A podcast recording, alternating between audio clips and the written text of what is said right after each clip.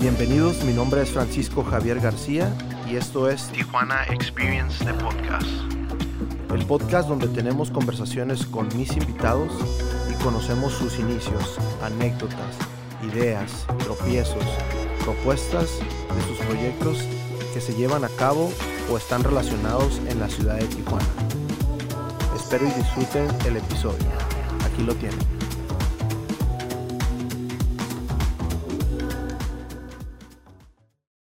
Gonzalo, muchísimas gracias por estar aquí. ¿Cómo estás? Bien, Francisco, gracias por invitarme. Como te decía, por sacarme de, de la cueva. de la cueva. Eh, bien, aquí este, listos para platicar. Qué buena onda, qué buena onda. Platícanos un poquito cómo, cómo descubres el mundo de la foto. Yo te mandé unas preguntitas, pero me gusta más que fluya un poquito todo esto que vamos a estar platicando. Pues la foto sale eh, hasta la universidad. Pero desde antes yo siempre he estado con la cuestión visual, mucho con la televisión. Desde pequeño estar viendo programas y cine, cuando veíamos el cine en la tele. Diario, los fines de semana, ¿no? Veíamos. Y siempre me llamó la atención la, la, imagen, pero sin mayor estudio, ¿no? Y fue en la, en la universidad. Bueno, y aparte en la casa también, que después me di cuenta, la influencia de mi papá de estar haciendo fotos de épocas donde compraba una cámara y foto, foto, foto y ir al revelado. Ok, toda esa experiencia que ya ahorita... Como una cuestión familiar y totalmente, pues, cotidiana, eh, que de repente no sé por qué mi papá le entraba y tenía un gusto. Compraba una cámara con super zoom, point and shoot. Nada este, profesional. Pero sí diferente a la 110 o a la clásica, ¿no? Sí, o sea, 35 milímetros y siempre tenía una cámara. Y, y luego salía algo nuevo y iba y la compraba. Y hacer fotos. Y a revelar antes al Price Club o FedMart. Sí, no, más pues, grandes. Existieron muchos, muchos este, lugares donde revelabas, ¿no? Y había mucha calidad, o dependiendo a ver qué tanto querías. En esos entonces no había, yo no notaba así como la idea de buscar cuál era el mejor laboratorio y nada, simplemente era cuestiones familiares, ¿no? Entonces eso ahí estaba. Y yo creo que fue en la universidad empecé a tomar cursos de, por parte de la carrera de comunicación, eh, que me empiezo, nos daban fotografía, me metía a fotografía, nos daban radio, me metía a radio. Pero siempre estuve en televisión, en el taller de televisión. ¿Qué? Y trabajando un poquito en eso. ¿Cómo decides tomar esa carrera? Si sí te llamaba mucho la atención la tele, a lo mejor el radio, como lo dices ahorita, pero de ahí a tomar esa decisión de, ah, ¿sabes qué? ¿Cómo investigaste que estaba esa carrera? Pues en aquellos entonces era, era nueva la carrera, tenía muy poca y creo que la primera universidad que tuvo la carrera de comunicación fue el Ibero. Creo que sí. A nivel este, mundial, pues, o latinoamericano. Creo que no fue en México, donde el Ibero tuvo la carrera para cuando yo empiezo o yo entro a la universidad, igual era bebé, pues. Yo soy la segunda generación en la mañana de la UABC. Ok. O sea, éramos dos grupos cuando yo entré, nada más, toda la universidad para nosotros, ¿no? En humanidades. Muchas veces es, es buena ventaja tener, no tener historia, pero otras veces es como quién te da tus clases, quién... Pues me daba las clases cualquier persona que estuviera dispuesto a dar la clase. O sea, a veces era el recién egresado, que yo también di clases como recién egresado. Ok. A veces gente que era de literatura y daba clases de filosofía, de, perdón, de pues algo no tan afín, pero había una carta descriptiva y había material, más o menos material, porque también batallábamos con los libros, que no había mucho. Entonces éramos la generación X, pero de Xerox. ok. Generación Xerox era pura fotocopia. Y era, oye, pásame las fotocopias y sacas fotocopias de las fotocopias y eso eran nuestros libros. Ok. Y, y los maestros no, no me quejo de los maestros, pero sé que muchos no tenían. Esa, de hecho, ni la experiencia laboral dentro del área de comunicación. Porque también era una carrera, yo con mi papá y eso. y siempre la han visto así, ¿no? Porque a lo mejor, como lo dijiste ahorita, está el radio, está la fotografía, o sea, tienes muchas ramas para dónde dirigirte. ¿Cómo, ¿Cómo decide Gonzalo irse por ¿Por la fotografía o por dónde te vas? Pues yo, yo no me había decidido por la fotografía, para nada. Yo estaba en, en digo, televisión y lo que era radio y fotografía, pues me gustaba y lo tomaba las clases y, y me, me, esmeraba en hacer el trabajo. Me, me gustó, pero, por ejemplo, fotografía, pues, ¿qué voy a hacer de fotógrafo? Tenía la clase de periodismo donde ves fotoperiodismo y yo dije, no, pues yo no voy a hacer, yo nunca voy a trabajar en un periódico. Eso fue tu... De, de, ver las ramas o posibles áreas de trabajo que estaba el periodismo. Yo dije, no, periódico no. Por lo que yo había visto, lo que yo veía en ese momento a mi alcance y porque tampoco me importaba mucho, pero lo que yo veía no me gustaba. Entonces dije, bueno, como fotógrafo, no, tampoco, porque veía el trabajo de fotoperiodismo localmente. Estamos hablando, yo hice la carrera 94-98. Ok. Pues pésimo, ¿no? A mí no me gustaba y yo tampoco sabía de... Yo creo que lo único que me llegó a gustar localmente era el Z. Y era porque veía los conciertos o las cosas que a mí me gustaba, yo lo había reflejado en fotos y dije, súper bien, más como fan, ¿no? Pero bueno, eso fue descartado luego, luego pero tomaba la clase y me gustó y y de hecho, el maestro Telles, que, que ya, ya falleció, eh, me acuerdo que él daba la clase y en cuanto a fotografía le daba mucha importancia a la fotografía, que tiene que ser el elemento dominante en una página, cosa que pues no lo veías en la práctica. Y fue para graduar, bueno, eso, ahí mi interés por la fotografía empieza, porque ya le empiezo a trabajar y ya empiezo a tener clases. Okay. Y ya tengo mi primer cámara, una Pentax M Super. ¿Qué? Con un lente 50 1.4 que todavía lo tengo. Wow. Eh, y eso fue lo único que se compró, vaya, que me compró mi papá para, para la carrera. Ok. Para dos, dos clases de fotografía. Pero para el último, eh, creo que fue el penúltimo semestre, semestre en una clase, una optativa, se logró que Elsa Medina fotoperiodista de, de, la jornada que estaba viviendo en Tijuana, nos diera la clase de fotoperiodismo. Y ahí valí. ahí, pues, eh, la culpo porque ella ya, a través de esa clase optativa de fotoperiodismo, entendí, empiezo a entender lo que implicaba ser fotoperiodista. Y estaba muy, fue muy curioso porque, sí, sus fotografías muy padres, pero lo que ella contaba de las fotos... Te narraba las fotos. me, me lo, empecé a apreciar, a ver lo que dice, ¿no? A, aprender a ver. Y nada, pues una foto de un águila, no, pues, el águila, cómo está tomada. Y qué puede llegar a despertar en ti, ¿no? Y en una cuestión de periodismo, ni siquiera artística o personal, sino, órale, estuvo muy interesante y eso me prendió en la mente la posibilidad, pero localmente no había nada. Pero concuerda con el arranque de un nuevo proyecto periodístico en Tijuana en el 99, donde participo y es el periódico Frontera, donde traje ocho años, los primeros ocho años del periódico. Antes de que sigamos, voy a recomendarles a la gente que nos va a estar viendo y que nos va a estar escuchando que chequen tu página para que vayan familiarizándose con lo que estás hablando. Salofoto.com, la verdad, véanla y, van a ir entendiendo lo que, lo que vas, a, vas a estar narrando o diciéndonos. Ahora, dices, ya valí, pero lo dices en esa forma de como que te enamoraste de eso. Platícanos un poquito, también leí en tu página donde dices, hey, me enamoré de la fotografía. Para ti, ¿qué es eso? Pues es un apasionamiento, ¿no? Es como, e, en ese caso, en ese momento me acuerdo con Elsa, porque también hubo ejercicios que hacíamos, aparte de ver fotografías, empiezo a hacer, yo creo que ahí hice mis primeras fotos de conciertos, lo cual me, me gusta mucho eh, hacer, fotografiar. Eh, y también la, la, a la vez con la posibilidad de poder tener accesos a esos eventos claro. en primera fila, eh, con accesos a entrevistas, etcétera. Pero desde un principio, con mucho respeto y saber que estás en una posición privilegiada y que tienes que aprovecharla, respetarla para poderla compartir bien, ¿no?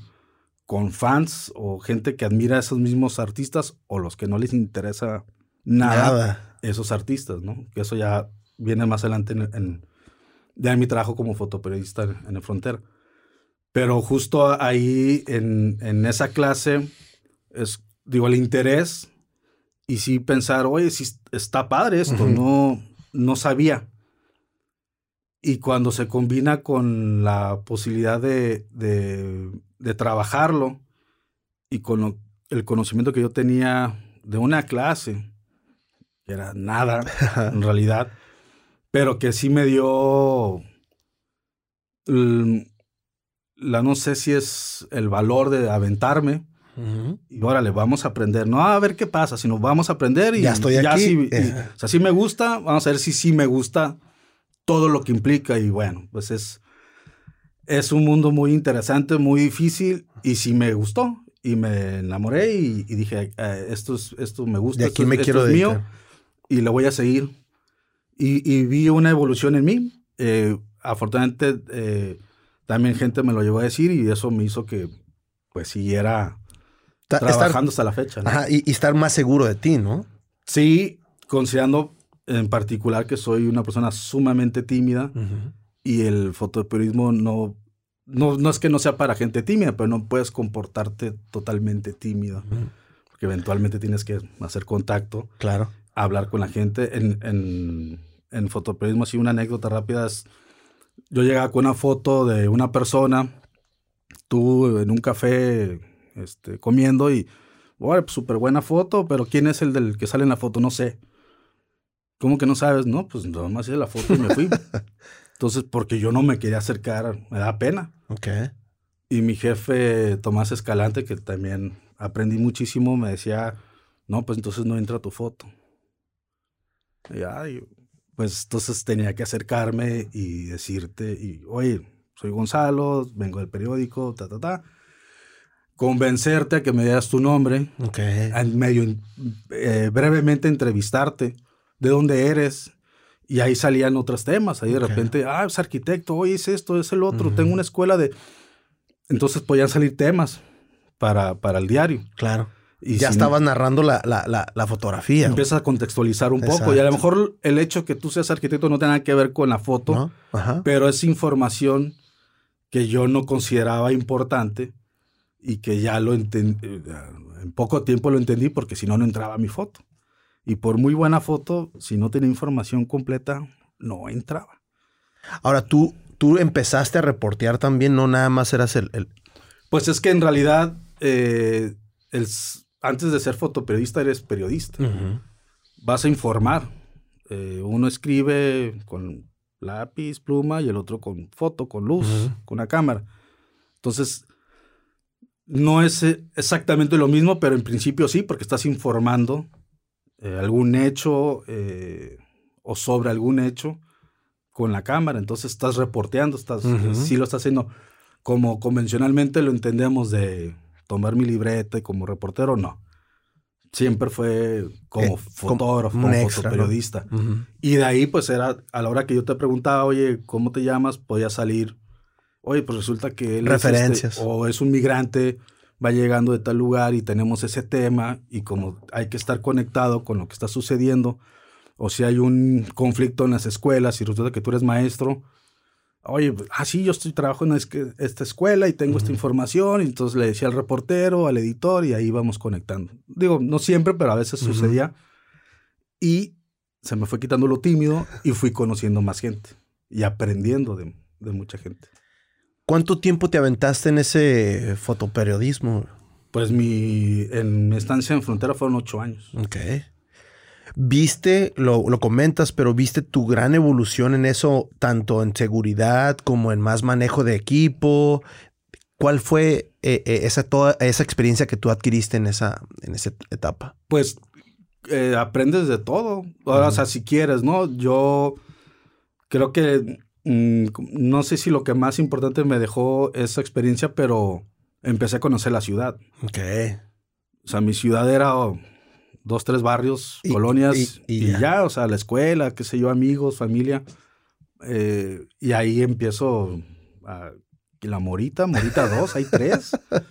hay el niño uno, dos y tres, que las como. Y muchos lugares, mucha gente, muchas actividades eh, y la ciudad a través de, su, urbanismo, su arquitectura, de sus espacios, de sus diferencias económicas, de la gente.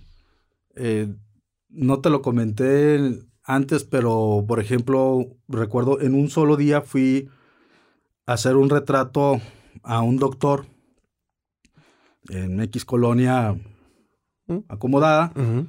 Eh, amables, pero llegué, este, ah, mira, aquí está mi marido, la esposa me ayudó que sonriera al doctor, hice sus fotos. Muchas gracias, con permiso, bye. Eh, había un proyecto de para invitar a la gente a, apoyar a ciertas familias eh, de escasos recursos. De escasos recursos.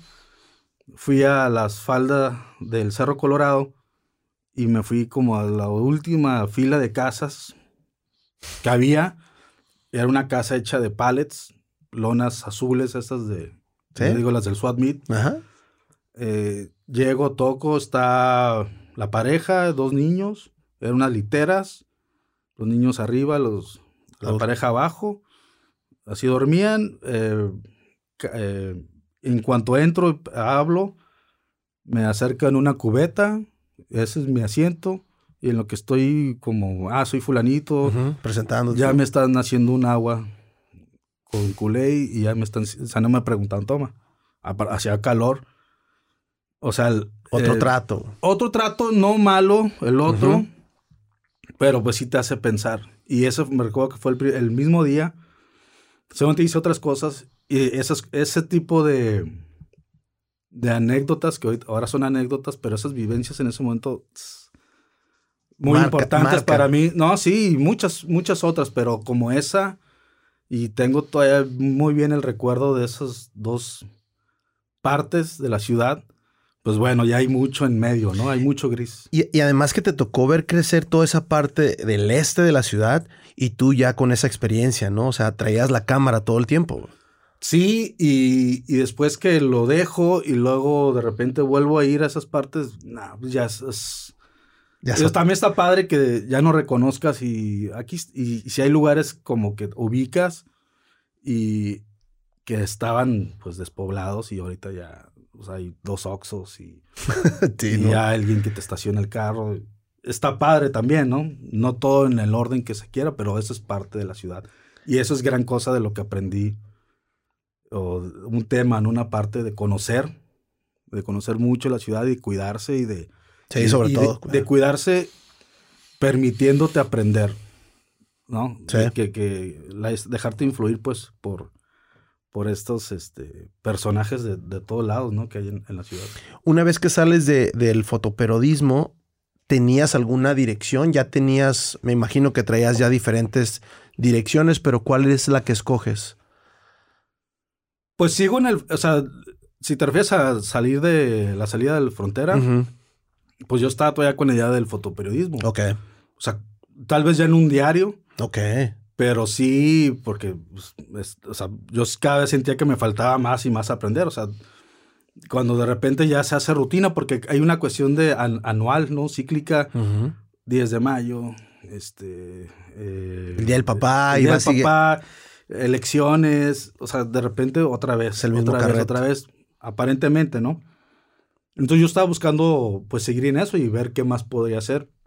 Y uno era la cuestión del trabajo en agencia que es cuando aparece Yamidia y es una agencia de fotografía deportiva que en ese momento, en el 2007, tenía pocos años esa agencia, pero pues bueno, me convierto yo en el fotógrafo corresponsal de la agencia en Tijuana, y, le, empiezo cubriéndoles béisbol. Okay. En ese entonces eran, creo que los potros. Los potros. Eran los nuevos potros, luego toros. Y, y, el arranque de lo que ahora son los cholos, que eran los gallos. Los y gallos del caliente, que juegan en el CREA. Creo que sí, ajá. Ahí, fue el Inter y luego después los gallos y... Pues fue Trotamundos Inter, pero creo que ya como con el grupo caliente son los gallos. Sí. Y es que jugaban en, en el, en el CREA. En el CREA y era cuando Hank Ron era el alcalde de la ciudad. Ahora, ¿te gustan los deportes? ¿Es algo que te llamaba la atención o, fue nada más del lado de la, de la foto? No, bueno, el deporte sí me gusta y practiqué poco, pero sí, nada más que no todos. Ajá. Yo ahí decidía qué deporte ver, ¿no? Y ahora fotografiándolo, o sea, pues hasta lo que menos te gustara, lo tenía que cubrir. Eh, como los conciertos, pero en deportes, eh, digo, me gusta el box, pero nadie quiere ver las primeras tres peleas, algunos, ¿no? Las cero estelares, pues yo las tenía que cubrir o igual como algunos conciertos, pues artistas que no quería que cubrir también. Si tuvieras que escoger una especie o un estilo de fotografía, para decirlo propio, ¿qué, es, qué estilo te gusta? ¿Te gusta más una, una artística, una foto artística, una foto periodística, un paisaje? Porque viendo, vuelvamente, uh, invito a la gente a que, a que vea tu página y tienes diferentes secciones. Pues de hecho mi página, mi portafolio, que también fueron muchos años que tardé en hacerla y, no me animaba y todas estas dudas y toda esta timidez. Claro. Eh, decidí hacerlo, según yo, como un periódico, como la idea de secciones, eh, que está ahí portafolio, viajes y unas cuestiones personales, ¿no? Sí. Eh, o proyectos o fotos que los, los junto en lo que ya una categoría más personal. Pero eh, es que no hay como un estilo o tipo de foto así mucho más me guste que la otra, ¿no?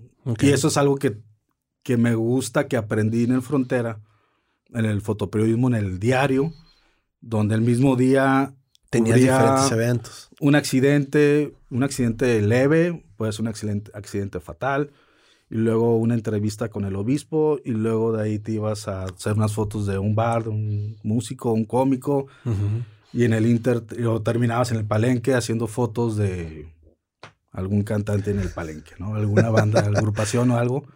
Ya es en Rosarito, ni siquiera en Tijuana tenías que ir para allá. O sea, había o empezabas aquí y terminabas en un partido de béisbol en San Diego. Entonces, eh, ahí lo único que hacíamos era manejarlo por horarios, en la mañana y en la tarde. Ok. Entonces yo estuve, no sé, yo más o menos como la mitad en la mañana y la otra mitad, la última en la tarde. Entonces, en mi última mitad, mi última etapa ahí, hice fotografía más deportes, más teatro, danza, esa cultura, eh, exposiciones fotográficas de arte, un ritmo mucho más lento, pero también de repente estaba la balacera, te, tocaron etapas sí. difíciles, ¿no? Sí, sí, sí. O sea, muchas. Eh, toda esa variedad eh, me tocó. Y nos tocó toda esa, esa generación que siguen ahí también algunos. Eh, no sé en qué ritmo ahora, pero en aquel entonces, de 8 de la mañana bueno, si entras en la mañana era a las ocho, ocho y media, hasta las cuatro, no sé, qué salías. Ah, pues es tiempo completo. O entrabas a las tres o dos. Hasta y la medianoche. Podía ser que saliera a la una de la mañana o dos si me tocaba ir al palenque o algo, o hubiera un concierto X nocturno, nocturno, por lo general, salía más tarde. O algún este, evento deportivo también a veces que se iban a extra innings, como el béisbol. Este y había que hacerle el, trabajo, ¿no? Pero todo eso, o sea, si, si, no llevabas la foto, pues no, no tenía caso que... No importaba si llevabas dos horas o dos minutos en un lugar. Ok. Tienes que, estar todo el tiempo ahí. Tienes que estar atento, ¿no? Y saber a, qué vas a ir, a dónde vas, para qué vas, qué hay ahí. O sea, que, ah, pues es un juego, pero ¿quiénes son? Ah, pues resulta que uno de los equipos lleva y va invicto. Ah, bueno. Hay que estar ahí. Cambia la no, pues el otro equipo nunca ha ganado. Puede ser que gane. Y si gana, tienes que tener la foto. ¿Cuál es la foto de que ganó? Eh, pues, entonces hay que hablar con el reportero, hablo con otros fotógrafos o con tu jefe. Cuando teníamos coordinador de, fotógrafos, pues hablábamos con él, oye, pues cuál va a ser la foto. ¿Cómo, ¿Cómo te preparabas para todo ese tipo de información? ¿No? pues en ya. O sea, hay muchas cosas que desconocíamos, eh, bueno, voy a hablar por mí, que desconocía eh, béisbol y hasta la fecha hay cosas que dudo, pero pues está, empiezas a ver, no sé, por ejemplo, preguntarle al reportero de la fuente, oye, ¿qué, aquí qué pasa o, qué me sugieres? ¿Qué hay en especial, no? Y ese era clásico, eran eh, muy buenas colaboraciones, complicidades que, que armábamos con algunos reporteros eh, no con todos, o con editores, incluso con diseñadores editoriales. Oye, ¿cuál va a ser? ¿Cómo quieres? ¿Qué, buscas? ¿Qué hay esto? O yo proponía. Ándale, eso estaba. Hoy voy, hay había un pitcher, me acuerdo, no el nombre, pero de los potros, que lanzaba por abajo. Ok. Entonces lo vi y era bueno. Entonces eh, quería hacer una secuencia con estas cámaras que ya te en ese entonces creo que eran ocho fotos por segundo. Ok. Oye, pues quiero hacer una secuencia y hay que hacer algún trabajo. Entonces ya hablé con el reportero, hablé con la diseñadora y ya le hicimos bolita al editor. Oye, queremos hacer esto y nos dio la página, una doble página color. Hicimos ese trabajo, por ejemplo. ¿Y de dónde de este pitcher? ¿Por qué? Porque me aburría yo en el béisbol. Porque no me gusta el béisbol, pero entendía, digo, entiendo la importancia y mi trabajo entonces, ah, ya sé, y veía ese tiro. Tan inusual, tan inusual, güey, ¿no? Y sobre todo para mí, y ahora sí que es el que es fan del béisbol, pues igual no es tan importante, no sé, o, bueno, siempre lo ha visto. Pero para los que no, a lo mejor para los que acompañamos, esos que van a ver el béisbol, béisbol pues wow. Y al que ya es viejo conocedor, pues puede ser algo nuevo. Entonces, en, en base a eso, buscábamos proponer fotoreportajes o algunas especiales o no nomás fotoreportajes, algún reportaje y, donde la, la foto fuera importante. Y también a nuestro trabajo como periodista proponerlo, buscarlo, ejecutarlo, producirlo y, y entregarlo. Y nada, nada más, no, no solamente hacer la foto, ver cómo se iba a diseñar, cómo se iba a montar, cómo se iba a exhibir. Lo que les digo es que nosotros montábamos una exposición diariamente. Sí, diariamente hacíamos una exposición. Y, no hay vuelta atrás, ¿no? O sea, sale impreso y. O sale ya ahorita en las, páginas web y, ya no hay vuelta atrás. Y, eso, y ahí empezamos con el web, pero sobre todo lo que era el papel. Y era decir, bueno, mi trabajo, ¿cómo va a salir mañana? Entonces, en base a eso también era como a veces trabajábamos. Había veces que el diseñador las secciones que cerraban tarde como deportes, me dicen, oye, la, la foto del béisbol eh, va a ir vertical. Tengo mi espacio y va a ir vertical la foto. Pásame una, una foto. Voy a buscar hacer una super foto vertical. Wow. Y si no lo lograba, pues fallaba y le decía al diseñador, sorry, tienes que hacerla horizontal, porque no, no tengo una buena. no hay. No podía darte una nomás de relleno. Sí. Entonces, pero el reto era sacar una vertical. Buena, porque ya habíamos acordado. A veces, a veces no se podía, a veces sí. Y a veces, ¿sabes que No sé si vaya a poder o no sé. O a veces era lo mismo como yo sabía quién iba a diseñar mis fotos o la portada. Ah, ok. Y ya sabías más o menos lo que le O le decía, oye, no vayas a elegir un formato, ¿eh? No sé qué te voy a traer. Ni sé a qué horas. Por ejemplo, ¿no? Sí. Este, ¿Para qué? Para que la foto no me la cortaran como no debería de ser, pues. Que ahí, bueno, era otra lucha de que se respetara el trabajo fotográfico en su formato y en su tamaño también. No es lo mismo de una foto pequeñita que una foto de ocho columnas, ¿no? Grande. Perfecto. Ok, Gonzalo, ¿qué es? Nos platicas ahorita todas tus experiencias con el, con el, este, el fotoperiodismo y todo mencionaste San Diego, mencionaste que empezaste a conocer el este, la playa, todo Tijuana. ¿Qué es para ti vivir aquí en esta zona tan estratégica para muchos, para, pues no sé, muchas veces, este, pues mucha ventaja para muchos? ¿Qué opinas tú de eso? ¿Qué es para ti vivir aquí en Tijuana? Pues de vivir, para empezar, digo, aunque he salido, he viajado, pues esta es mi casa. Entonces, pues ya, hay una influencia ahí a lo que voy a responder, que para mí es, es definitivamente una ventaja para no todo, pero para muchas situaciones. Desde el inglés, por ejemplo, todavía hay gente que ya ahí en la agencia en Jam de repente me van a dar carrilla que, oh, me cae.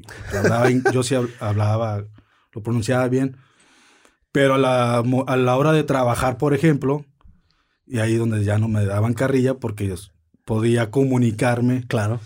Hablo un evento específico, un momento, situación específica que fue los Juegos eh, Panamericanos en Guadalajara en el 2011. Y lo rige el, el, el, Comité Olímpico. Y hay mucha gente de Estados Unidos. Entonces había, hay un foro, foro Marshall que se le dice que es el que se encarga de los fotógrafos de colocarlos en cada de las sedes. Okay. Yo estaba en el centro acuático, total que el, el encargado de los fotógrafos era alguien que hablaba solamente inglés. Entonces yo logré por comunicarme que algunos de nosotros podíamos estar en lugares donde no debíamos de estar. Okay. O no estábamos acreditados más bien. Y, y, fue esa facilidad, pues. Y haber tratado a gente de Estados Unidos y conocer más de la cultura de Estados Unidos a través de televisión y a través de cruzar la garita desde que tengo un año o menos y poder convivir y pues tener una idea, ¿no? De cómo moverte. Eh, que no significa que nadie más lo pueda hacer, pero definitivamente tenemos una ventaja ante eso. También me lo han dicho, me han dicho gente que incluso, oye, si eres de Tijuana, tú puedes vivir en cualquier parte del mundo. No sé si sea cierto, pero me lo, me lo han dicho gente que conoce Tijuana y que viven en otras partes del mundo. Las ventajas, dicen, las tenemos, pero pues sería necesario ejercerlas. Claro. Entonces ya ahí donde te das cuenta y, creo que mucho es la cuestión de, de, adaptación. Y, o sea, yo creo que todas las ciudades tienen cuestiones particulares, pero hay cosas en comunes y aquí, en mi experiencia de trabajar tanto en Estados Unidos cubriendo eventos, como también cubriendo eventos en, la Ciudad de México, eh, pues, eh, no sé, no me siento mal, no me siento en desventaja. Claro. Y tampoco me siento superior, simplemente dale, vamos. Se, te hace familiar. Vamos a hacerlo. Oye, que hay que ir a Morelia, vamos. Vamos. No conozco, vamos. Voy a conocer, ¿no? Oye, Gonzalo, también cambiando un poquito de tema, hablaste hace rato de, del Tijuana de los 2000, de los 2010. Te tocó también un movimiento muy, muy importante. Eh, platicaste también de, de, que te gustaba el audiovisual, la televisión, y hubo un movimiento que tú participaste. Platícanos un poco del movimiento de Nortec. Bueno, ahí, el, ahí lo, un poquito para mí era importante destacar mi, mi lugar estaba en el periódico. Y fue justo como periodista, porque aunque yo conocí, yo empiezo a conocer ese, o gente de ese movimiento de, musical y artístico, y de diseño sobre todo por Fritz Torres, el diseñador gráfico Fritz Torres, cuando participé en una revista que sacó, que se llamó Chachachá, el nuevo sueño de la gallina, y participé en en reportear algunos eh, conciertos y hacer algunas fotografías para esa revista. De ahí fue que conocí a algunas de las personas que luego formaron el colectivo Norte. Pero cuando, eso fue en el 97, 98, para cuando sale Norte, yo estaba en el periódico y yo los conocía y sabía de, sus, de algunas de las fiestas y los conciertos. Y justo en el periódico, el, la persona que estaba encargada del sección cultural, pues no le gustaba Norte. Y decía que eran unos DJs, este, unos ponerrolas. Ponerrolas. Y, y no le, nomás no le gustaba. Eh, fue una cuestión totalmente personal de él. Pero justo como te decía, la complicidad con algunos personajes como reporteros, eh, con, con, una compañera de ahí, Karina, empezamos nosotros a ir a los eventos. Okay. Y nosotros hacíamos las fotos y ella hacía la nota y ya le llegábamos, pues aquí está el producto y, lo metía. Oye, va a ver esto. No, no, ni vayan, ni vayan. Mejor vayan a lo que él sí le gustaba, a sus amigos, etcétera. Y nosotros íbamos también a las fiestas, a los conciertos. Entonces empiezo a documentar esos, esos lugares, esos eventos, esos ambientes eh, mientras había resistencia en el periódico. Esa fue, digamos, la trinchera que a mí me tocó como fan, eh, no nada más como amigo de algunos de, ellos, que más adelante pues ya nos conocimos más y hemos colaborado más. Pero en ese momento, 2000, 99, 2001, y claro, ya cuando pegan internacionalmente, es cuando ya esta persona dice, pues sí, total que terminamos haciendo un suplemento cultural dedicado a Norte. Ok. Fue como, ya ves, ¿no? Pero, y no fue nomás una cuestión de esta compañera y mío, sino de, también otros Del movimiento tan fuerte. Y otros fotógrafos también que también, ah, yo también quiero ir y, participaban y, se documentaba y, y, había material para publicar de lo que pues no muchos sabían. Y de lo que nosotros supimos en ese momento fue que empezamos a, a pensar que tenía ese valor y que había que, como muchas otras eh, expresiones, lo hacíamos también de publicarlo, de registrarlo y de, y de, que se, y de ver que se publicara. Mm, y sí hubo una resistencia, pero bueno, pues... Tuvieron que ceder. La mayoría... Fue demasiado el movimiento, güey. Sí, y pues a pesar de ser unos eh, jóvenes, pues no estábamos tan mal y tan débiles. Entonces, estuvo padre ese sentido. Más adelante ese material pues sirvió para un libro que se hizo de, del movimiento. Eh, entonces había un registro, había un archivo, hay todavía, pues. Y, ya, ya fue que más adelante, ya cuando se hacen los proyectos individuales, pues puedo yo, soy invitado y empiezo a colaborar con Pedro Beas en Hiperboreal, con Verdín en... Con, con él, en, con él en particular no nada más trabajas de fotografía, trabajas ya armando un, un, un video o ciertas Platícanos un poquito más de, lo que trabajaste con ellos. Pues cuando él, cuando Pedro saca el disco Border Revolvers, ya él, no como colectivo, pero sí parte de, este, individual como hiperboreal, eh, pues hay un acercamiento y, hacemos clic y empezamos a desarrollar también con, con Vector Emotion, con el que era el VJ del proyecto de qué vamos a mostrar en los visuales durante las presentaciones empezamos a trabajar en ese caso con video, yo levantando imagen, pero trabajando en equipo también, ¿no? Y Vector este, haciendo lo propio, destruyendo mi material y, y proyectándolo en vivo, ¿no? En los sets, en los conciertos. Creo que fue lo, una de las de los primeros movimientos que, que, no nada más era ir a la tocada, sino era ir y entretenerte con esos visuales. Pues como fotógrafo, porque aparte digo, cuando empiezo a ir a, esos conciertos, esos eventos, digo, eventos. No, es que eran. Porque no nomás era que no tenía nada de malo la música. Eh, pues veía ex compañeros de la universidad, este, conocidos, amigos, de todo eh, en los trabajos visuales, ¿no? Sobre todo. Entonces, pues eh, no es la foto nada más del músico, es de la proyección y la ambientación de, los espacios, ¿no? Que algunos ya tenían su ambientación con el marco disco, pero había que buscarle eso que era propio del movimiento. Y eran diferentes, o sea, no era el mismo, era cada, cada tocada, cada evento eran diferentes gráficos o, los modificaban y, o sea, fue un movimiento muy grande. Sí, y pues no era como, o sea, jamás era el mismo concierto. Pues.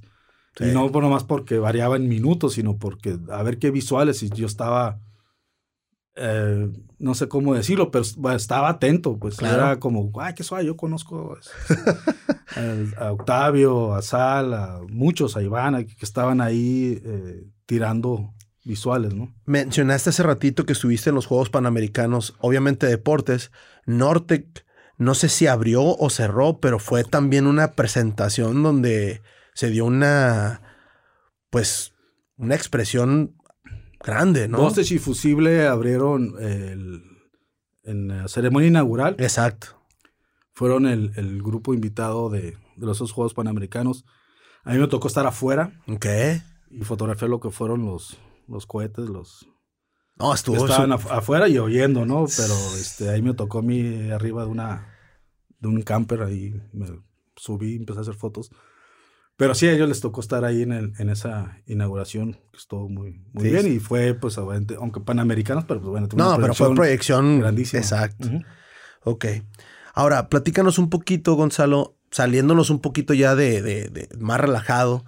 Eh, ¿Qué es para ti ver ahorita eh, social media, las redes sociales, donde todas las personas, yo me preguntaste, ¿qué quieres hablar? Yo, yo digo, eh, vamos, vamos dándole un poquito de giros al tema de fotografía, al tema de, social media. ¿Cómo ves tú ahorita que cualquier persona trae un, celular, eh, sube una foto y muchísima gente, uh, está súper bien tus fotos, ya, conviértete en fotógrafo? ¿Qué, qué, opinas? ¿Qué, ¿Qué, cómo se te hace? Antes, obviamente, nosotros no, teníamos esa, esa accesibilidad de una, de una cámara en la mano. ¿Cómo lo ves? Adelante. O sea, el... Híjole.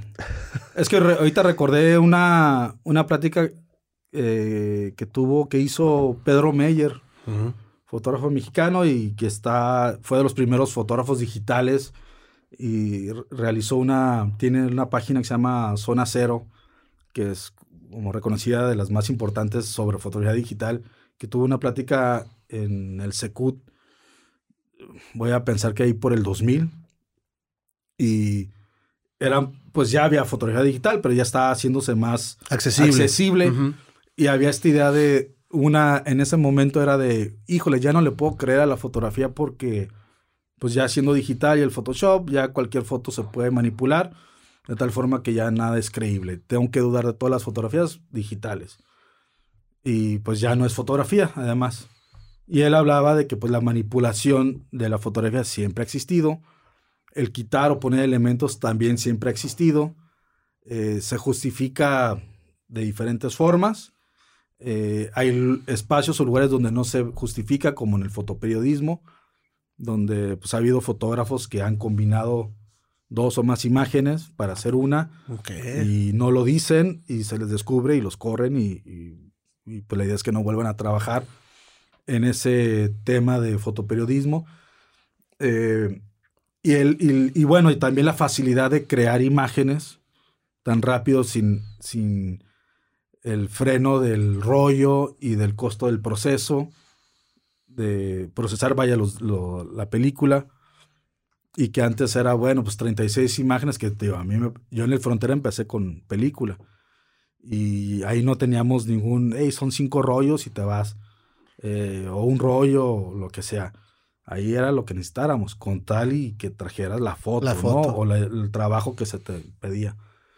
Y es lo que decía en lo digital, y creo que sigue hasta ahorita, esta idea de que, bueno, ahora se hacen más fotos y también se hacen más fotos feas o inútiles o repetitivas que no tienen caso. O sea, yo hacerte ahorita cinco fotos, pues con una tengo, pero tengo cinco, cuatro fotos más que podrías considerar fotos basura que no sirven.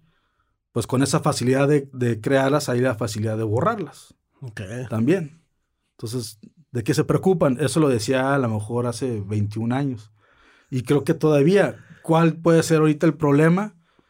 Es de que esos se publican o se, vaya, crean una, creo que saturación de, de imagen que ya es difícil distinguir algo muy bueno de algo que no es muy bueno. He visto eh, en Facebook algunas galerías de 300 fotos de no sé, de algún baile, en realidad necesitas ver 300 fotos, pues no, yo no creo. O sea, pues mejor haz un video, ¿no? exacto, o sea, y ahí ya te aventaste eso de que de mejoras un video. ¿Cómo, cómo tú decides, Gonzalo, em, muchas veces subir, publicar, que no publico, que no publico? Porque, pues por mí yo no, yo nunca le veo, no le veo ningún problema porque mi, la gente que me sigue sabe que yo no soy fotógrafo. ¿Y eso te da derecho o qué? no, pero digo, a, a, que cuando Gonzalo sube una foto, la van a ver y van a decir, ah, mira. No sé si me, me, explique. Ya, tal vez, pues no, fíjate, yo así nunca lo he pensado. Como, digo, tenemos una responsabilidad ah, de lo que sea, ¿no? Al momento de publicar algo y por eso te van a calificar políticamente, religiosamente, eh, eres sangrón o no, o qué tan sangrón o qué no tan sangrón. Eh, no, no lo pienso así. En la cuestión del portafolio sí lo pienso en una cuestión de, de archivo, de promoción, eh, comercial, nada artístico. Yo no me considero para nada artístico, pero es una cuestión de quiero que me contraten, quiero que me contraten trabajos que me interesen, pues qué quiero atraer. No creo que lo esté haciendo correctamente al 100%, pero ese es mi, lo que me dirige, ¿no? Hacia dónde quiero llegar. Y eso es lo que a mí me ayuda a determinar qué fotos, qué fotos sí, qué fotos no, para saber qué, qué cliente quiero atraer. En cuanto a Facebook o, o medios o este, redes sociales. Redes sociales pues yo así lo hago. Si yo veo que tú subes 50 fotos de esta sesión, de esta entrevista, se me hace absurdo. exacto. 50 fotos. Y habrá gente que cada, cada foto la va a aplaudir y wow, qué bueno, que pues adelante, o sea, no... Digo, depende para qué lo quieres usar esa, esas publicaciones. Pero si la idea es que tú quieres presentar un trabajo eh, fino, este, profesional, no sé, pues no va a servir que publiques tanto. Y de ahí del tanto, pues hay que ver la calidad de cada una de las imágenes. Y de ahí nos vamos al equipo, y de ahí nos vamos a los estudios que tenga la, quien está haciendo las fotos. Y estudios no nada más universitarios, sino de, de práctica, de escuela, de, de no los dos cursos que tomaste, de los a lo mejor 20 cursos y los 20 años haciendo fotos, o dos años, o uno. Eso es lo que puede determinar para mí qué tan serio o qué pueda significar para mí esas imágenes. Yo he visto fotos, obviamente, de gente que no sabe de fotografía, que no es especializada y, están buenísimas y me encantan y no digo, ay, no es fotógrafo, pues más valor, no. Simplemente la imagen por sí sola tiene que existir y tiene que ser bonita o fea, pues, no por quien la hizo. Ok, ok. Que tiene que ver, pero no tiene que estar el nombre ahí para que la sea mejor o, peor. Ahorita volviste a tocar el tema de, tu portafolio. Eh, me, comentaste que hay una sesión de fotografías que se llama CC, que te gustaría hablar de ellas. Mi, pregunta es, ah, el proyecto, yo ya lo vi, a mí me encantó. La verdad, casi todas las fotos me encantaron. ¿Cómo tú decides? Van a ser varias preguntas en, una, ¿no? ¿Cómo tú decides hacer ese tipo de fotografía?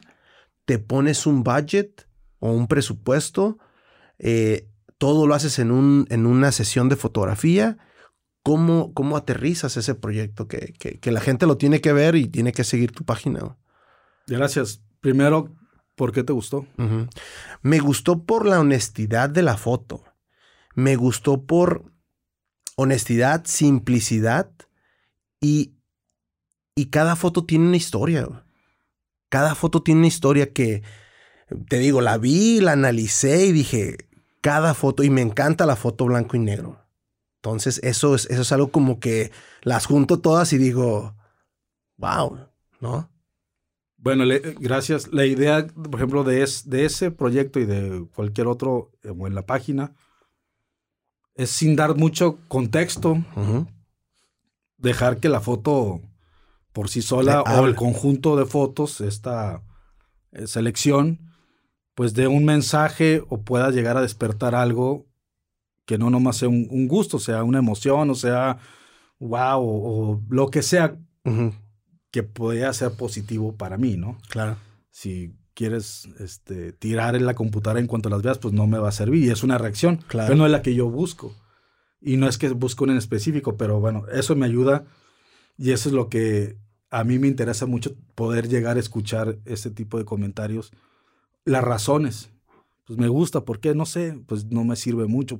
Exacto. Quiero mejorar. Claro. En este caso, este proyecto fue, o sea, es un bar que se llamó Club Copacabana, que estaba en la zona norte, aquí en Tijuana, y que en alguna noche descubrimos Pedro Beas y, yo estábamos buscando un conjunto norteño que habíamos grabado para unos visuales de Hiperboreal. Y estábamos buscándolo en la zona a ver si, si aparecían por ahí. Y fue que Pedro vio la entrada, tenía unas cortinitas, entramos Entró, lo seguí. Eh, preguntamos qué hay de beber. Nos dicen, no, pues hay caguamas, hay medias, hay caguamones. ¿Cagua qué? Caguamones. Y órale. Y, y a ver. Pues, lo que va descubriendo ¿Y cuánto cuesta? No sé, baratísimo. Órale, pues a ver, danos una. Se va Pedro a la, a la rocola. Y, y está viendo la rocola y me voltea a ver a mí todo eh, sorprendido cada que cambiaba como la página de la pantalla digital acá. Digital, sí, sí, sí. Y ya un dólar y, empieza a poner, este, no sé qué música estaba, pero era música que no, no debería estar en esa rocola. Ok. Y pues ahí empezamos a ir, este, cada semana y de ah, repente dos veces a la semana a ese bar eh, que estaba en la mera zona y, y era, una, era una buena forma de, Aislarse. De, aislarte, no nomás alejarte, de, aislarte de los otros ambientes, de, de, otro tipo de gente, de empezar a consumir también el ambiente de ahí. Claro. Entonces, para mí era dejar todo e irte a, a echar unas cervezas, a oír música, un super sonido. No sé por qué, pero eran dos bocinas gigantes sin marca y sonaba increíble el, el lugar. Y empezamos a hacernos amigos del dueño, que falleció, y lo, o sea, nos tocó ahí como que fallecieron dos personas de repente, no en ese momento. Ajá, pero en el transcurso de... En el transcurso de, los años que estuvimos yendo y, y, estar observando, ¿no? platicando y, los personajes del, del, bar.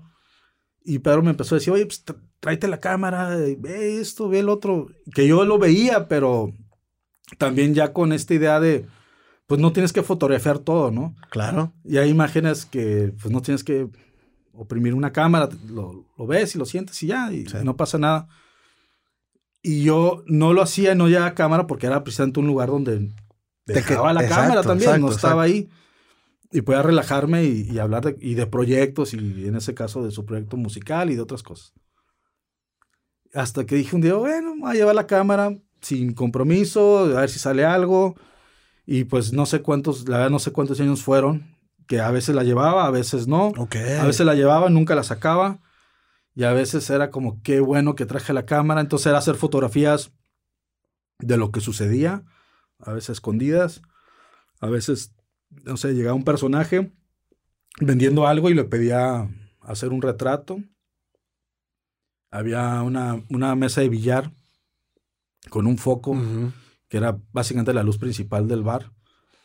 Y ahí era mi estudio, entonces ahí los paraba ahí cerca del, foco, iluminando la mesa de billar y a la persona, y hacer fotos. Y digo, había veces que, no sé, podía pasar un mes ni una sola foto, y podía pasar un mes y, hice tres, cinco retratos. Eh, las meseras, las que nos atendían. Entonces nos convertimos en, en parte, o sea, por mucho tiempo éramos... Parte de los personajes del bar. pues yo creo que porque de repente ya era, por ejemplo, la Rocola era una, un dólar, cuatro canciones. Entonces tratábamos de respetar y poníamos un dólar, cuatro canciones. Y luego alguien más llegaba y ponía su dólar y ponía su música.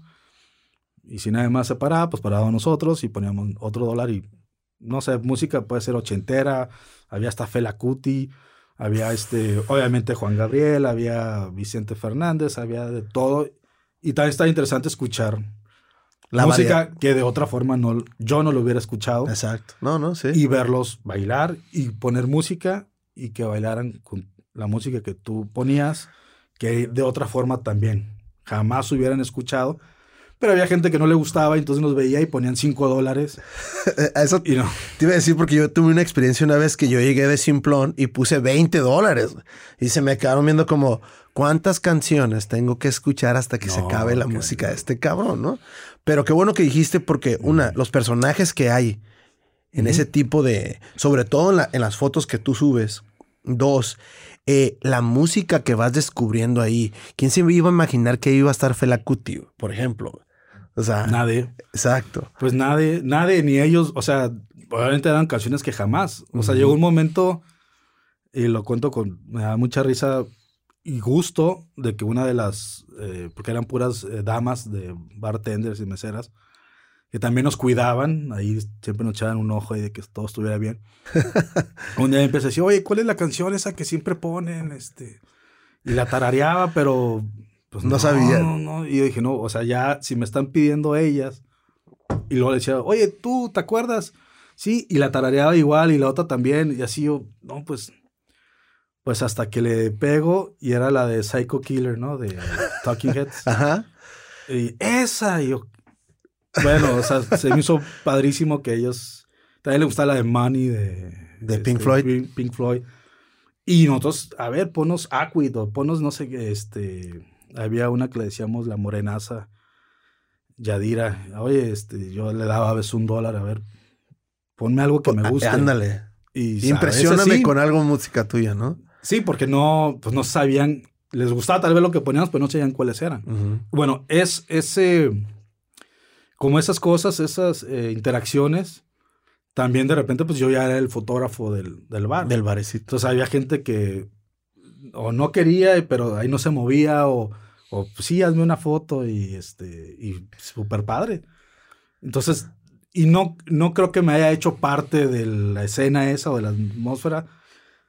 Digo, no, nada malo, simplemente creo que, o sea, siempre, bah, era esa combinación de estar, de ser fuera. El outsider, pero ¿no? ¿no? pero nunca mala vibra.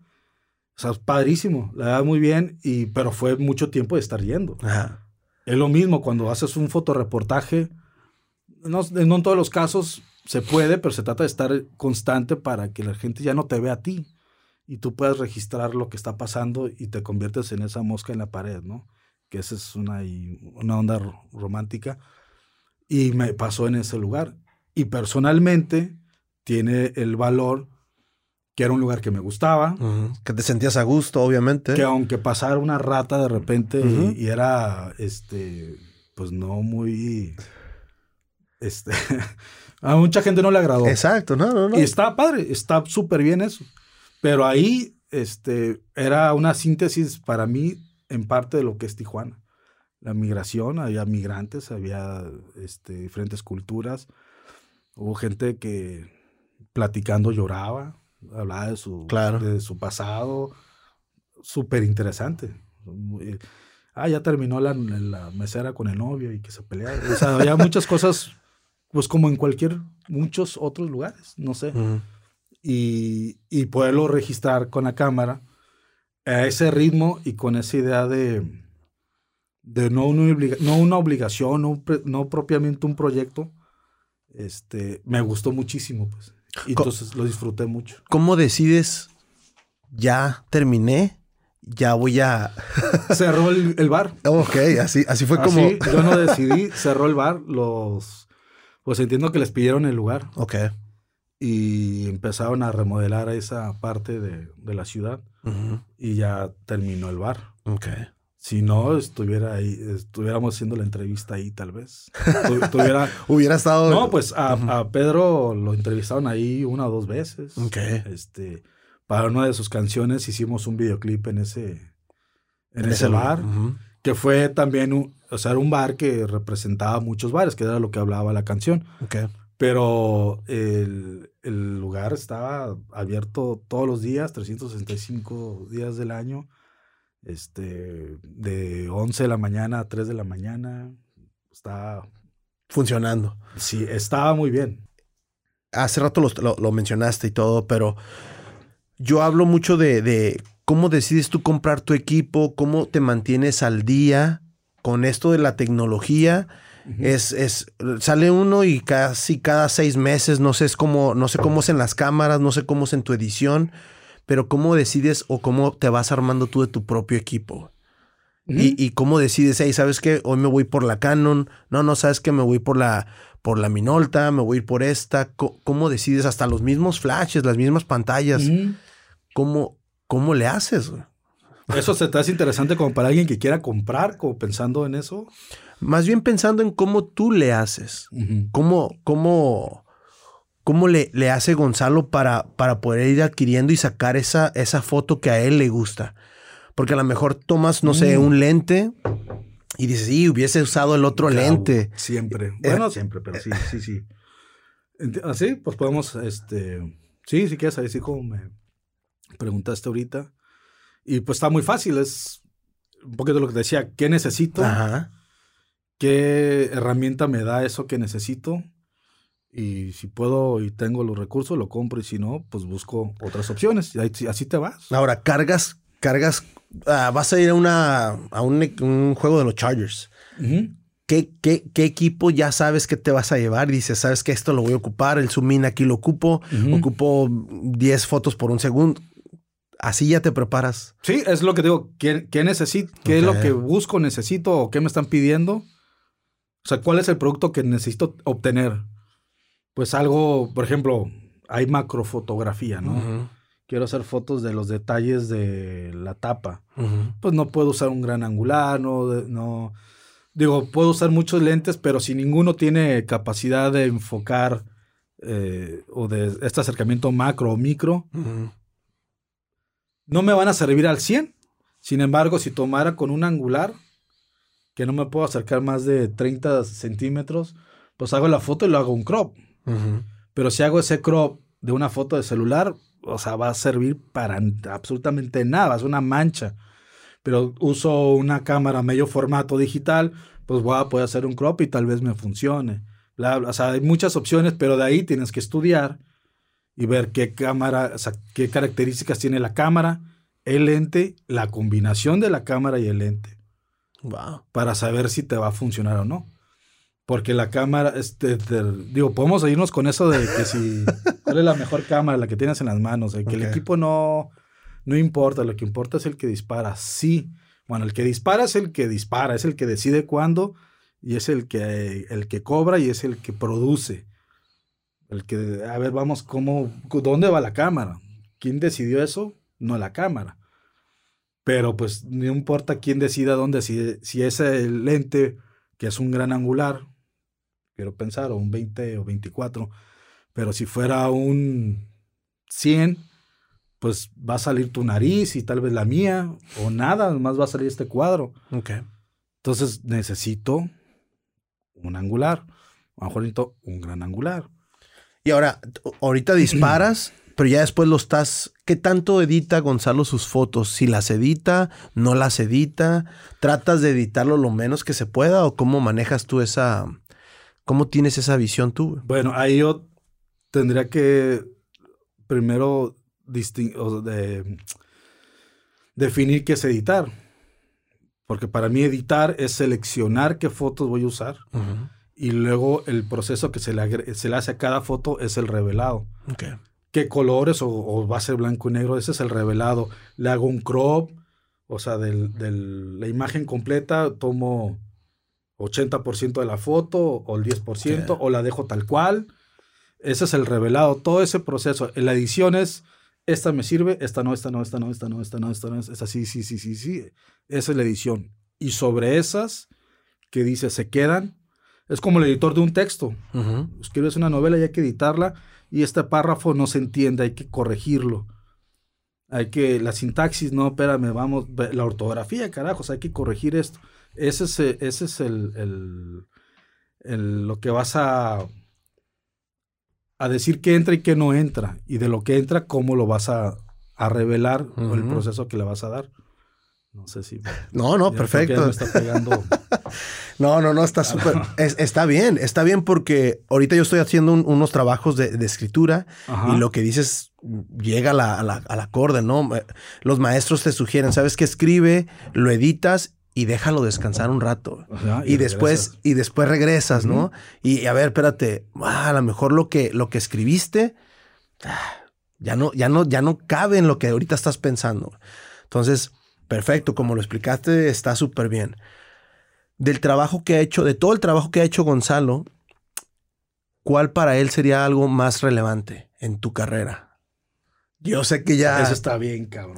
Eso está. eso es decir, esto está importante y lo demás no importa. Pero que tú digas, quería, quería este, tomar esto y resultó lo que tú querías. Porque muchas veces sales las fotos y dices, sí, la, mucha gente te va a decir, está perfecta la foto y tú, ah, no me gustó, Pero no toda la gente lo sabe, ¿O no te ha pasado eso? Yo les digo que sí te ha pasado. Lo que yo, lo que yo he hecho es, por ejemplo, a veces subo una foto que no me gusta mucho. No mames, qué buena. Excelente. Y yo, espérate, güey. ¿Por qué? No sé, pero está bien chingona. A, no eso me sirve. A, eso es a lo que yo me refería. Y hay veces que digo, puta, no, mames, qué pinche la subo. ¿Qué te pasó, Gonzalo? ¿Cómo subiste esa? No, no, no, la pela, pues. Ajá. Entonces, también esa, ahí es otro tema, pero eso de los likes y hablando de Facebook, porque he tenido roces con algunos grupos de fotografía donde pues caigo mal y fíjate, puedo ser obviamente muy grosero o muy mamón, pero es como tú me enseñas esta, no sé, una foto y te digo, oye, ¿por qué está chueca? O sea, el horizonte está chueco. Una foto del mar, ¿no? Un atardecer y está el mar y, el, el, horizonte está chueco. Y yo te pregunto, ¿por qué está chueco? No te digo, qué porquería, no. ¿Por qué está chueco? Uy, discúlpame, don perfecto, que no. Güey, espérate. ah, no me di cuenta. me han contestado, ah, pues ¿por qué no la corriges y lo, lo subes? Sí. o sea, ¿no? Sí, sí, sí. Es como, leo tu texto oye, Francisco, ¿por qué está este, todo en altas? Ah, es que me equivoqué, pero entonces... Preséntalo. y luego me lo presentas, güey. Uy, no, don perfecto el profe. No, o sea, así. Pero yo les, yo pregunto porque sé que no nos damos cuenta o mucha gente no se da cuenta. El, el, el, más clásico es la foto, que digamos que es todo este espacio. Y si vemos las fotos como las que llegó a ser mi papá y mucha gente, estamos cuatro, tres personas y nos hacen una foto. Las tres cabezas están en el centro, están aquí en medio. Y los cuerpos cortados para acá y aquí un chorro de espacio. O aire, ¿no? En video, acá. Entonces veo, ¿y qué es lo que hacen? Que en esta X está la foto de la persona en medio. Porque así, porque te viene un botón o una figura que te marca el centro y le pones en la cara y no ves toda la foto, no ves todo el, encuadre. Es un error muy común, ah, lo sigo haciendo, no tanto como antes, pero es, es, bueno. Oye, ¿por qué cortaste los pies y los brazos del, Ah, pues porque no me di cuenta, pues, pues, date cuenta. Exacto. Hay que, hay que corregir el. Uy, no, pues, tú qué te crees y porque tu equipo. ¡Ta madre! Hay mucha gente muy, muy sentimental últimamente. Y no les estoy diciendo, está mal. No, ajá, nada más tú, lo hiciste así? Y cuando me dicen que es por un error, les digo, pues corrígelo, güey. O sea, no. En, en foros de que se trata de criticar, como también la crítica, ese es otro tema, que no me eh, puras críticas positivas. Claro, constructivas. Constructivas. no destructivas. Entonces, hace mucho en una, una situación de yo con, en un grupo que me empezaban a, por lo mismo, hacía joderme, y, pero a ofenderme y así ya personal. Ya es otra onda, ¿no? Y alguien puso, este, es que tú, ah, decía, o sea, como que yo tenía una obligación de enseñarte todos tus errores y cómo hacerlo bien, o sea, darte una clase. Que decía, oye, pues mejor contrátame y te doy clases. Y te doy clases privadas. Pero aquí nomás estoy señalando y preguntando primero. Sí, preguntando. Porque me puede decir, porque yo quiero que esté chueco, güey. Bueno. Entonces, alguien dice, no, no, no, es que, porque alguien me decía, es que tú haces, este, no haces críticas constructivas. Y alguien pone, no hay críticas constructivas ni destructivas. Es, es crítica. Solamente hay gente que aguanta y que, no, aguanta las críticas. Entonces, el que no aguanta te dice que es destructiva, el que aguanta dice, hey, gracias. ¿Sí? Entonces dije, ah, güey, o sea, ya lo tomo yo de hacer una playera y calcomanías de eso. Porque sí, o sea, al final, a mí que tú me digas, hey, me encantan tus fotos, gracias. Pero me sirve cuando me dices por qué. Si me dices, tu foto está mala, dime, dime. Pues me vale, o sea, pues órale. No, no, o te puede decir, me está mala porque no me gusta el verde. Ok, no pasa nada. Es el verde que no te gusta.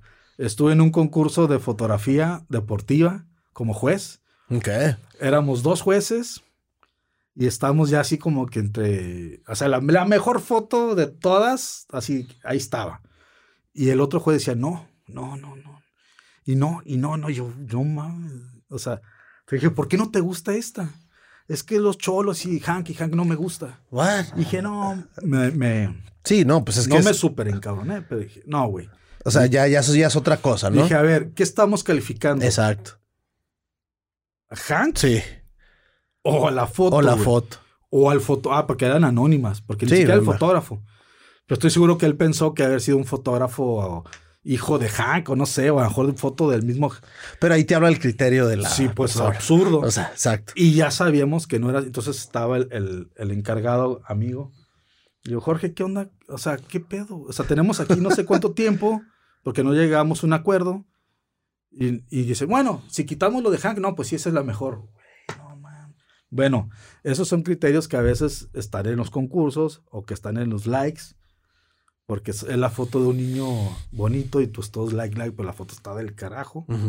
Ah, pues entonces no es la foto. Entonces es cuando también está padre a veces que la foto no importa yo, es simplemente la imagen o lo que te di, o lo que esté diciendo, que la gente dice, no, hay un bebito, wow, eh, recién nacido, y no te importa la luz o el equipo de 10 mil dólares, vale gorro. O sea, a veces no importa porque no define en el gusto de la gente, porque eso no debería de estar en la foto.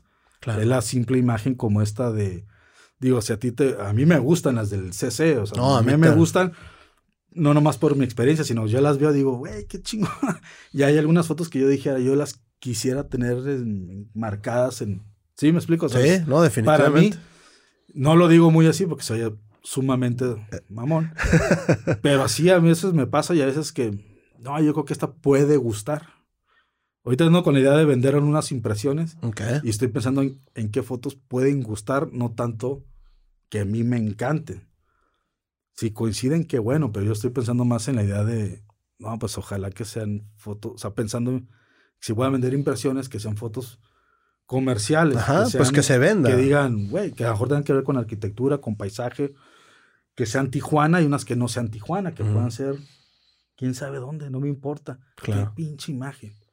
Estoy en ahorita trabajando. Pensando, sí, sí, sí, en eso. Para ir cerrando este episodio, Gonzalo, una vez más agradecerte que, estás acá. ¿Y qué te motiva, Gonzalo? El hecho de seguir haciendo esto. Obviamente ahorita comentaste, simplemente tomas tú el tiempo de, de a ver, Francisco, ¿por qué está esta foto? Yo lo tomo bien. Siempre le comentaba la otra vez a, René, como arquitecto te expones a la crítica. Buena o mala es crítica. ¿Qué te motiva a, ti a seguir en, esto que, te apasiona y sobre todo en tomarte el tiempo a veces de enseñar o, simplemente cuestionar y decir, hey, a lo mejor ni dices, oye, me gustó, pero ¿cómo le hiciste o por qué hiciste esto? ¿Qué te motiva a, seguir haciendo esto? Pues eh, hablamos en cuanto a fotografía, tendría que hablar del por qué hago fotografía. Y ahí la motivación, creo, después de de pensar en diferentes momentos de mi vida es que la fotografía es la forma, la forma o el medio en el que yo me conecto. Y me conecto con la ciudad, me conecto con, con grupos, con personas, a veces con conceptos, con ideas. Sí. Eh, esa es mi, mi forma de conectarme. Como te digo, yo siempre he sido muy tímido y siempre lo tengo ahí, pues siempre, siempre, ¿no? Y ya no me molesta, antes era, no sé si me molestaba, pero siempre era más una batalla, cada vez es menos y creo que en cuanto, vaya, si tiene que, se involucra la fotografía, es un poquito más de seguridad que me da, porque quiero pensar lo que voy a obtener y es una mejor conectividad. Cuando, cuando fue un trabajo musical como de Nortec, u otros con gente que conozco o, en espacios que conozco, pues es, es menos eh, difícil. Sí, pues Personalmente estás en casa y me ha tocado hacerlos fuera de Tijuana y es donde digo, pues a ver si es cierto, ¿no? y, y, voy. Y lo he hecho con un proyecto musical y de viajar a la Ciudad de México, de hacer grabaciones, de que ser parte del arte de disco. Y no me achico, creo siempre está ese ahí atrás eh, con, miedo, pero me da hasta, todo este trabajo es lo que me da la seguridad de hacer esos otros, como el viajar para hacer eh, eh, fotografía deportiva o de conciertos o de producto o de publicidad, como para la Secretaría de Turismo, de repente hacer un viaje por el estado para promover el estado turísticamente y digo, órale, ¿por qué? Porque empezamos a desarrollar para qué queremos las fotos, qué fotos queremos. Entonces ya hay unas condiciones que ayudan, que a mí me ayudan para poderlos hacer. Y eso me motiva porque al final de todo ese trabajo me estoy conectando, por un lado, con el Estado, con la música, con familia, con nuevos amigos, con nuevos conocidos, con no sé qué pueda pasar más adelante, claro. en colaboraciones. Eh, digo, Ahí me habías preguntado un poquito de como qué fotografía no he hecho, o qué ya no haría, o qué sí. Por ejemplo, arquitectura, me encantaría hacer más fotografía de arquitectura, que investigando fotografía de arquitectura es basta, no es el edificio. es, es muy interesante para mí y a veces he logrado, como con René, hacer algún proyecto por ahí pero me gustaría poder tener más, posibilidad. Algunos acercamientos me han dicho como, eh, no, yo tengo mi cámara y, y no ven tal vez esa idea de que en el futuro esas imágenes eh, mejor logradas tal vez eh, se convierten en historia. Claro. O documentación de la historia, pues. En un archivo importante de que ah, así se hizo este edificio, así quedó, así era el proyecto. Y 20 años después ya es, o ya no existe, o ya está de otra forma. Y, y, bueno, hay muchas, eso es, creo, respondiendo que me puede llegar a motivar o es esa conectividad, poderme conectar, poderme eh, verme a través de lo que estoy haciendo con gente diferente, nueva, siempre y manteniendo amistades que ya de años, ¿no? Perfecto. Eh, vuelvo a invitar a la gente que, a que siga primero tu página o que vea. Yo creo que primero estaría bien que le eche una, una, una visita a tu página que es salofoto.com y después se reúna a esta, a esta plática para que la vaya conjugando o algo así. No sé, me gusta la temática. Está muy, muy, a mí me encantó la página completa. Este, y, algo más que quieras agregar, Gonzalo, este. Este, no, pues gracias. Por un lado, en cuanto a fotografía, em, si me llegan a preguntar a alguien eh, desde equipo, es estudiar y estudiar y estudiar y practicarlo y practicarlo, porque no son cursos, no son ni siquiera dos, tres años. Son mucho tiempo, es mucho lo que hay que aprender y nunca, siempre hay avances tecnológicos. Ahorita ya estamos desde hace muchas, ya un par de décadas, en lo digital. Lo que compro hoy en un año ya es, ya, ya, hay algo mejor, por mucho, por poquito. Y es, creo que definitivamente el estudiar. Pero todo eso, o sea, el tener el equipo o el que quieres o parte de lo que quieres, eh, si no lo practicas con una idea, digo, puedes ensayar y puedes practicar y aventar un poquito hacia la oscuridad a ver qué pasa, pero al final cuando buscas algo, como afortunadamente como en proyectos periodísticos, por ejemplo, que busco documentar un concierto y saber hacia dónde voy para qué quiero documentarlo y qué quiero lograr, es, es muy grato poder lograr algo y que a los través de los años sabes que lo puedes mejorar, aunque en ese momento pensaste que era lo mejor. Ah, y después no, te falta mucho más. Digo, que no te llegue a frustrar. Eso es súper importante y eso es lo que yo puedo sugerir a la gente que, que quiera o que esté haciendo foto tal vez contemple verlo de esa forma. Hay muchas formas de ver las, las cosas y la foto igual, pero yo creo que esa es una forma que a mí me ha funcionado en parte, con todos mis errores, el poder buscar qué decir, qué quiero decir, cómo lo quiero decir y para quién lo quiero decir.